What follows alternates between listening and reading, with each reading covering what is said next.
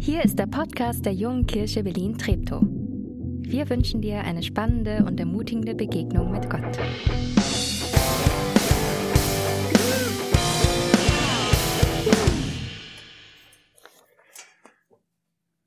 Ja, einen schönen guten Morgen auch von mir. Ähm, schön, dass du hier bist heute Morgen im Kino, um Gottesdienst zu feiern und schön, dass du heute dabei bist, dass ihr dabei seid in einer Haus-Community und es heute Morgen losgeht und wir wirklich gemeinsam äh, weiterhin Gottesdienst feiern. Ich bin einfach Gott super dankbar für Leute, die sich mit Technik auskennen äh, und die das hier jeden Morgen äh, Sonntag aufstellen und dass es die Technik gibt, dass wir sowas machen können und einfach weiterhin gemeinsam Gottesdienst feiern. Äh, danke auch euch Technikern. Ähm, genau. Freitag von der Woche kam meine Frau äh, etwas aufgelöst nach Hause, beziehungsweise sie hat mich angerufen und hat gesagt, du wirst nicht glauben, äh, die Räder von unserem Fahrradanhänger wurden geklaut. Sie war 15 Minuten bei Aldi drin, schön abgeschlossen. Und ich habe euch mal ein Bild mitgebracht. Diese, da gibt's so die, diese, diese Fahrradanhänger, die haben so ein, so ein kleines, äh, so kleine Räder vorne und die muss man einfach, wenn man sich auskennt, muss man einfach nur drücken und dann fallen die raus. Dann kann man die im Prinzip äh, äh, umbauen. Und sie sagte, das Verrückte ist, da muss mich jemand beobachtet haben. Ich war da vielleicht 15 Minuten drin, nicht länger. Ich komme raus und der Wagen steht so blüpp, so nach vorne gekippt und die Räder waren weg. Und das erste war so, ey, wie kann man denn so dreist sein und, und von einem Kinderfahrzeug einfach die Räder klauen? Das geht doch nicht. Und ich habe gemerkt, das hat mich total irgendwie angetriggert und es hat mich so ein bisschen auch wütend gemacht.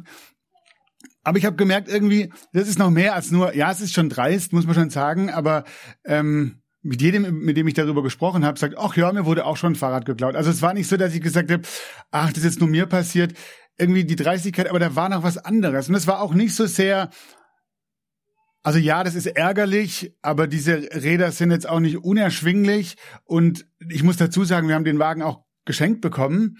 Und wenn jetzt die Miri nach Hause gekommen wäre und hätte gesagt, ah, weißt du was, ähm, mir ist da was Dummes passiert, ich bin da, keine Ahnung, mit den Rädern im Teer stecken geblieben, der war gerade frisch gemacht, die sind jetzt hinüber. Hätte ich gesagt, ja, das ist blöd, aber ganz ehrlich, dann kaufen wir zwei neue. Was war das, was mich noch so getriggert hat? Und in der Vorbereitung der Predigt bin ich dem ein bisschen auf die Spur gekommen und ich ähm, äh, nehme euch da später nochmal mit rein. Vielleicht ist es eine Spur, die, äh, die du kennst und ähm, die dich vielleicht ja auch triggert beim Thema Besitz und Geld und unserem Umgang damit. Wir springen 2000, über 2000 Jahre zurück. Äh, da ist Jesus und er hält eine Predigt und es geht in der Predigt über Geld und Besitz. Surprise, surprise. Ähm, hat Jesus auch über Geld und Besitz gesprochen? Ja, hat er. Und erschreckenderweise so oft, dass wenn ich so oft über Geld und Besitz sprechen würde wie Jesus, das Kino leer wäre. Bin ich fest davon überzeugt. Ähm, 16 der 38 Beispiele, Gleichnisgeschichten, die Jesus erzählt, 16 von 28 handeln von Geld und Besitz. Jesus redet immer wieder über Geld und Besitz und er spricht da viel so drüber, nicht weil er sagt, ach, ich hätte gern euer Geld, um hier irgendwie meine Kirche aufzubauen, sondern weil Jesus weiß, der Umgang damit wird unser Leben maßgeblich bestimmen. Und diese, in dieser Predigt, die er da hält, das sagt er folgendes.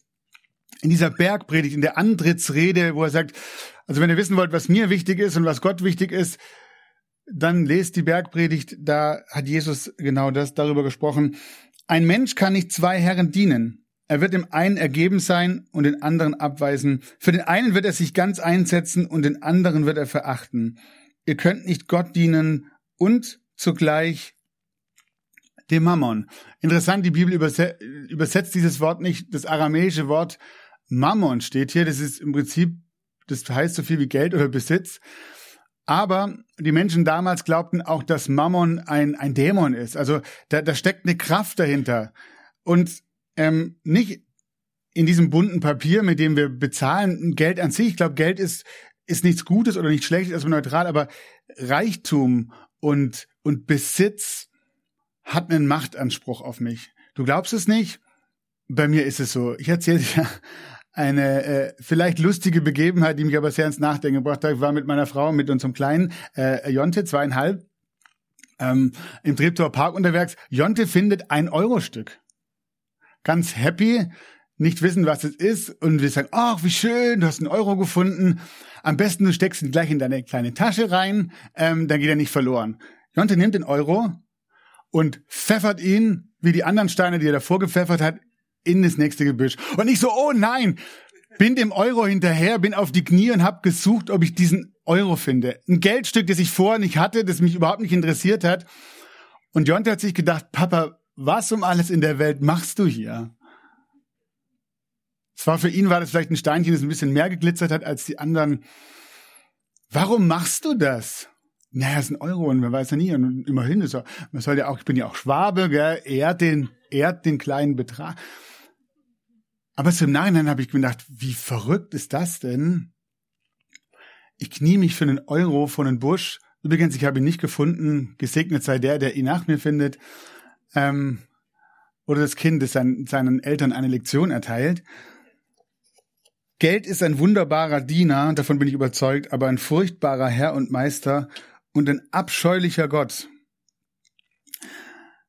Und weil unser Umgang mit, mit, mit Geld und Besitz so maßgeblich ist, ähm, redet Jesus so viel darüber. Deswegen ähm, gibt er uns immer wieder Anhaltspunkte, sagen, wie können wir denn gut damit umgehen? Deswegen haben wir dieses Thema in diese Predigtreihe einen Schritt weiter, einen Schritt vorwärts.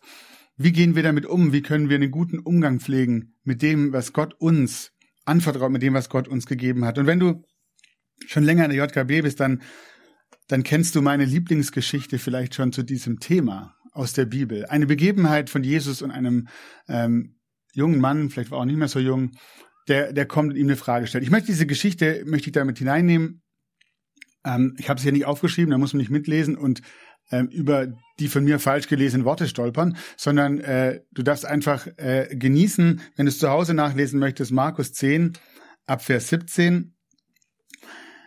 Da ist folgendes, stell mir vor, das war nachdem Jesus diese Predigt vielleicht gehalten hat, da kommt ein Mann auf ihn zu als Jesus sich wieder auf den, auf den Weg macht, kam ein Mann angelaufen, warf sich vor ihm nieder und fragte, Guter Meister, was muss ich tun, um das ewige Leben zu bekommen? Warum nennst du mich gut? entgegnet Jesus. Gut ist nur Gott, sonst niemand. Du kennst doch die Gebote. Du sollst keinen Mord begehen, du sollst nicht die Ehe brechen, du sollst nicht stehlen, du sollst keine falschen Aussagen machen, du sollst niemanden um, sein, äh, um seinen Besitz bringen. Ehre deinen Vater und deine Mutter. Meister, erwidert der Mann, alle diese Gebote habe ich von Jugend auf befolgt. Wow. Jesus sah ihn voller Liebe an. Er sagt zu ihm, eines fehlt dir noch.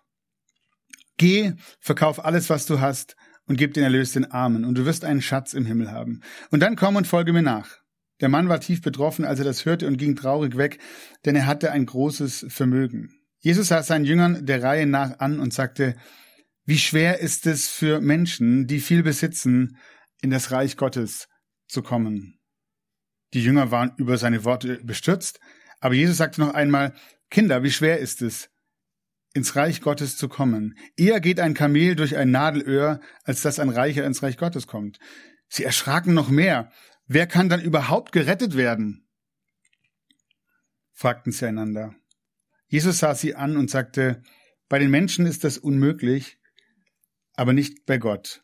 Für Gott ist alles möglich. Da kommt ein Mann zu Jesus und sagt, ich habe dich reden hören die letzten Tage, die letzten Wochen. Und das Interessante war, Jesus, eine Sache, die ihn ausgemacht hat, er hat mit Vollmacht gesprochen. Die Menschen waren in seinen Bann gezogen. Das, was der, der, dieser Lehrer, dieser Rabbi gesagt hat, das war nicht wie die anderen. Die anderen waren auch gut, aber das hatte, das hat mitten ins Herz getroffen. Und dieser Mann, der kommt und merkt, ähm, das, was du sagst, ist gut. Ich, ich brauche eine ganz wichtige Antwort auf eine für mich sehr wichtige Frage.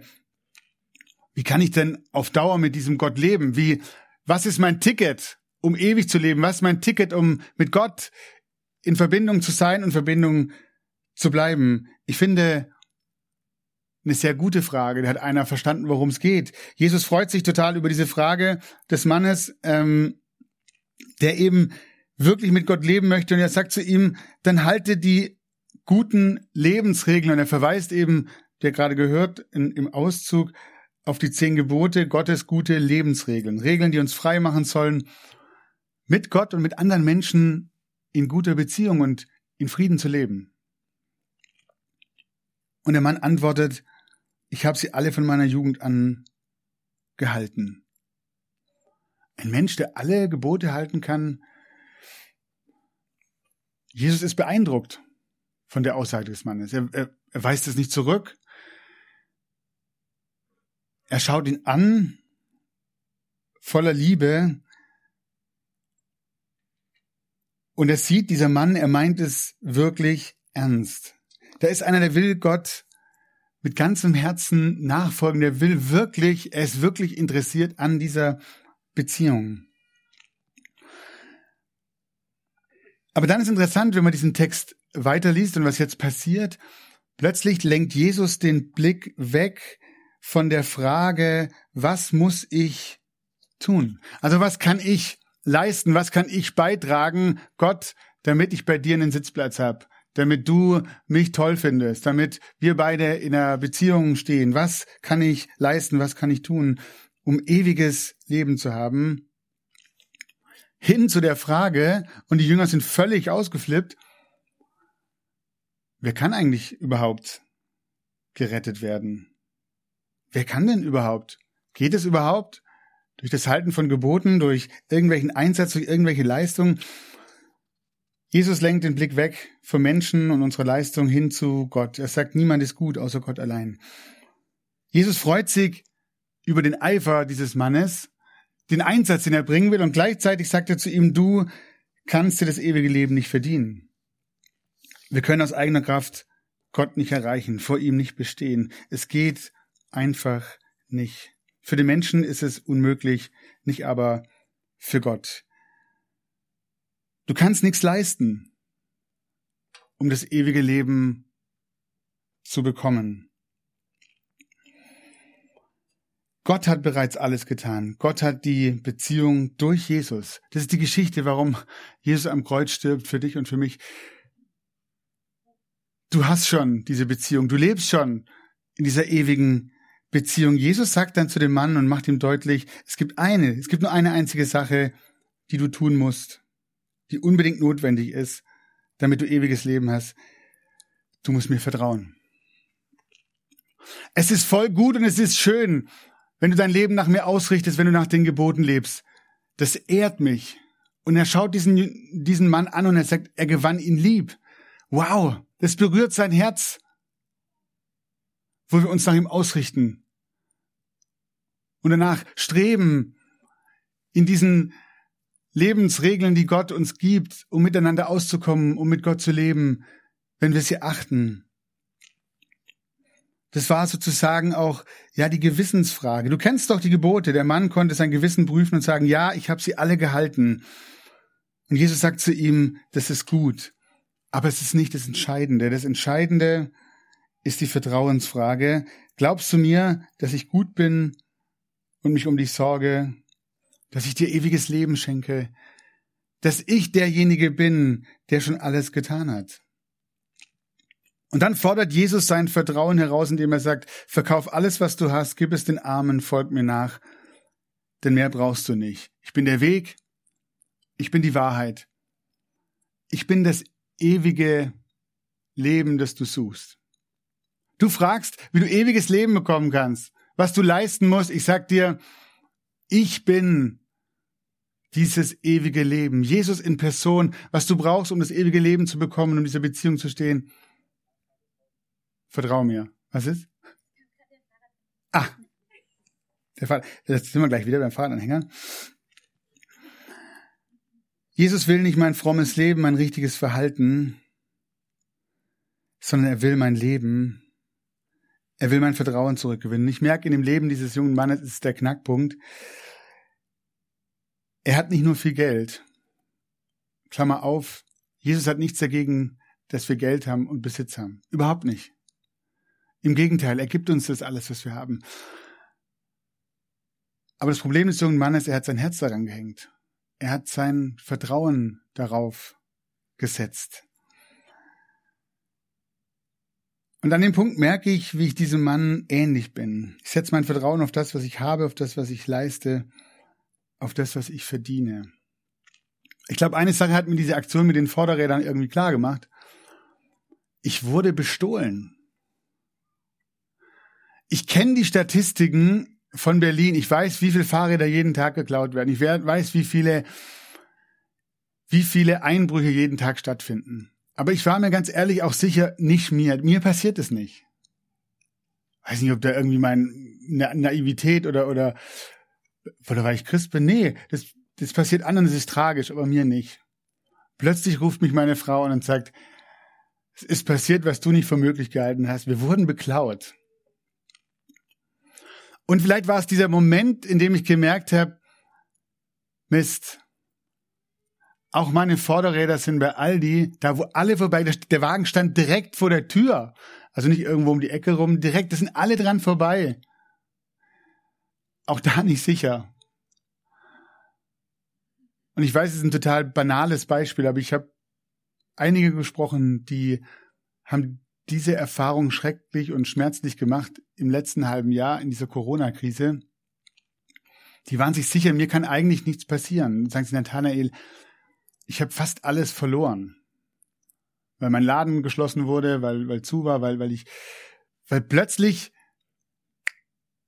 von einem Moment auf den anderen meine Sicherheit nicht mehr gewährleistet war. Das, worauf ich meine Sicherheit gesetzt hat, nicht mehr da war. Deshalb redet Jesus so oft über Geld und Besitz, weil er der Vertrauenskiller Nummer eins ist in der Beziehung zwischen Gott und uns Menschen. Du kannst nicht beidem gleichzeitig vertrauen. Wer dem einen vertraut, wird dem anderen automatisch misstrauen. Und Jesus erzählt in dieser, in, in der Bergpredigt oder einige Kapitel später, als er wieder bei den Menschen steht, sagt er zu ihnen, sammelt euch keine Schätze auf Erden, wo sie Motten und Rost fressen oder Diebe stehlen, sondern sammelt euch Schätze im Himmel. Denn wo dein Schatz ist, da wird dein Herz sein. Ein Schritt vorwärts. Wie geht es?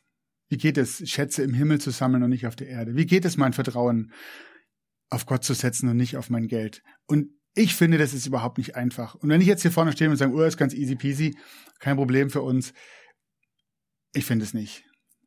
Ich habe eine Familie und ich, ich, ich will die ernähren und ich, ich merke, ich bin von diesem, von diesem Geld irgendwie, von meinem Besitz auch irgendwie abhängig oder, ich, oder ich, ich brauche es, um die Runden zu kommen. Und ich merke aber, wie schnell es geht, dass ich von dieser Dien, der, der Geld als Dienstleister, der mir dient, plötzlich er zu diesem Dämon wird, zu dem, der mich bestimmt.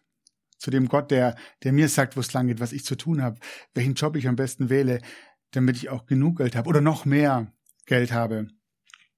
Deswegen finde ich das Erste, was du tun kannst, rede mit Gott darüber. Sag ihm ehrlich, wie es dir geht. Sag ihm, wo es dir schwerfällt, ihm zu vertrauen wo du vielleicht dein Vertrauen viel mehr auf das setzt, was du hast und was du anfassen kannst und was du siehst. Ich glaube, Gott liebt es, wenn wir wie dieser Mann zu ihm kommen und mit ihm darüber reden. Sagen, Gott, mir fällt es schwer, dir an den Punkt zu vertrauen, dir das alles hinzulegen, zu vertrauen, dass du wirklich dich um mich kümmerst.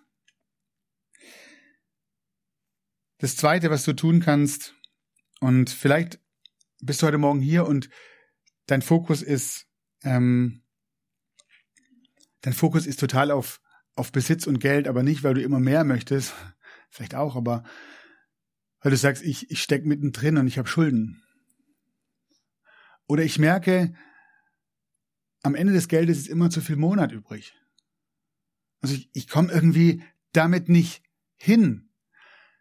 Selbstverschuldet, weil ich damit nicht umgehen kann. Oder vielleicht auch gar nicht selbstverschuldet, weil ich einfach merke, egal wie ich es mache, es reicht einfach nicht. Und deswegen ist, ist meine ganze Energie, mein ganzer Fokus, alles, was ich denken kann, irgendwie immer auf diesem doofen Geld und auf dem Besitz. Und es ärgert mich, wenn ich andere sehe, die mehr haben. Gott will, dass uns der Besitz oder das Geld nicht ein Thema ist, das uns runterdrückt, das uns kaputt macht. Und wenn du an dem Punkt bist, wo du merkst, es, es beschäftigt mich einfach so sehr, weil es so ein, so ein überlagerndes Thema ist, dann, dann such dir Hilfe. Mach's doch nicht alleine mit dir aus. Geh auf jemanden hier in der Gemeinde, zu dem du vertraust und sagst, hey, wie machst du das? Bekommst du das hin? Ähm, ich merke, mich erdrückt dieses Thema. Such dir professionelle Hilfe, jemanden, der dich in deiner Finanzlage beraten kann und dir vielleicht wirklich Tipps gibt, Dinge dir sagt, wo du sagst, ah, so habe ich noch nie darüber nachgedacht. Lass uns auch weise sein mit dem, was Gott uns anvertraut hat. Auch da merke ich, wie, wie, wie, wie Geld, ähm, wie Besitz zu einem, zu einer Macht wird, die, die mich knechten möchte. Aber das dritte und vielleicht entscheidende, geh einen Schritt des Vertrauens, indem du anfängst abzugeben. Und ganz ehrlich, Hand aufs Herz, fällt es dir leicht, großzügig zu sein, großzügig zu geben? Ich habe mir immer das Gefühl, ich habe selber nicht genug. Wie soll ich davon noch etwas abgeben, wenn es irgendwie doch gerade so reicht? Oder man sich mal was gönnen will, wie soll ich was abgeben? Und dann gibt es eine Stelle im Propheten, im Alten Testament Maleachi, im, im dritten Kapitel, da sagt Gott zu, zu seinen Menschen, ich glaube, das gilt, das gilt heute immer noch genauso für uns, stellt mich auf die Probe, macht den Versuch, ob ich denn nicht die Fenster des Himmels öffne und euch mit Segen überschütte. Gott stellt sich in der Bibel immer wieder als der Großzügige vor. Und jetzt passiert was total Verrücktes, wenn wir anfangen zu geben. Du kannst ganz klein anfangen und du wirst merken, vielleicht wird dein, dein Gebeherz immer größer. Indem ich etwas abgebe von dem, was mir gehört, was ich besitze, was, was Gott mir anvertraut hat, indem ich abgebe und Gott sagt, ich werde dich versorgen mit dem, was du brauchst. Ich abgebe und ich von Gott bekomme, was ich brauche, indem ich abgebe und von Gott bekomme, merke ich, das, was ich habe, wird nicht weniger. Vielleicht verlagert sich das, vielleicht bekomme ich von Gott was anderes zurück, was ich gerade brauche. Aber er beschenkt mich. Und es passiert folgendes, ich gebe das ab, was mich, was mich in die Gefahr bringt, als Gott zu, zu, zu, zu, zu, zu, zum Gott zu machen. Und mein Blick wird auf den gerichtet, der mir gibt und der wirklich mein Gott sein möchte. Der mich beschenken wird und beschenken möchte. Ich gebe etwas ab. Ich lass los. Ich merke, ich muss daran nicht hängen. Und entdecke, Gott sagt, ich versorge dich. Ich gebe dir, was du brauchst ich gebe ab. Wieder ein Stück von dem, was er mir gegeben hat, was ich und merke, er versorgt mich. Und mein Fokus wird gerichtet auf ihn, immer mehr auf ihn, der mich beschenkt, der mir gibt, weg von dem, was ich scheinbar so dringend brauche, nämlich mein Geld und mein Besitz, um zu leben. Der Blick geht hin zu dem, der das Leben schenkt. Gott gibt großzügig. Wer andere beschenkt, der geht dabei nicht leer aus. Ich glaube ganz im Gegenteil. Das ist die Erfahrung, die ich mache, die wir machen als Familie. Wo wir geben, werden wir beschenkt. Gottes Vers Versprechen, dass wir beschenkte Geber und Geberinnen sind. Wenn die Band gleich nach vorne kommt, wir nochmal gemeinsam singen, gemeinsam beten, dann lass es doch ein Moment sein, ob das hier ist oder zu Hause in den Haus-Communities. Ganz ehrlich, Gott zu sagen, wie geht's mir eigentlich mit diesem Thema? Ähm, Hänge ich da dran? Gebe ich gerne? Fällt mir das Geben schwer? Will ich vielleicht damit anfangen? Zu geben, das, diese Erfahrung zu machen, ich werde nicht ärmer, sondern Gott ist der, der mich beschenkt. Alles fängt mit einem Gebet an, ehrlich vor Gott zu stehen, mit diesem Thema. Amen.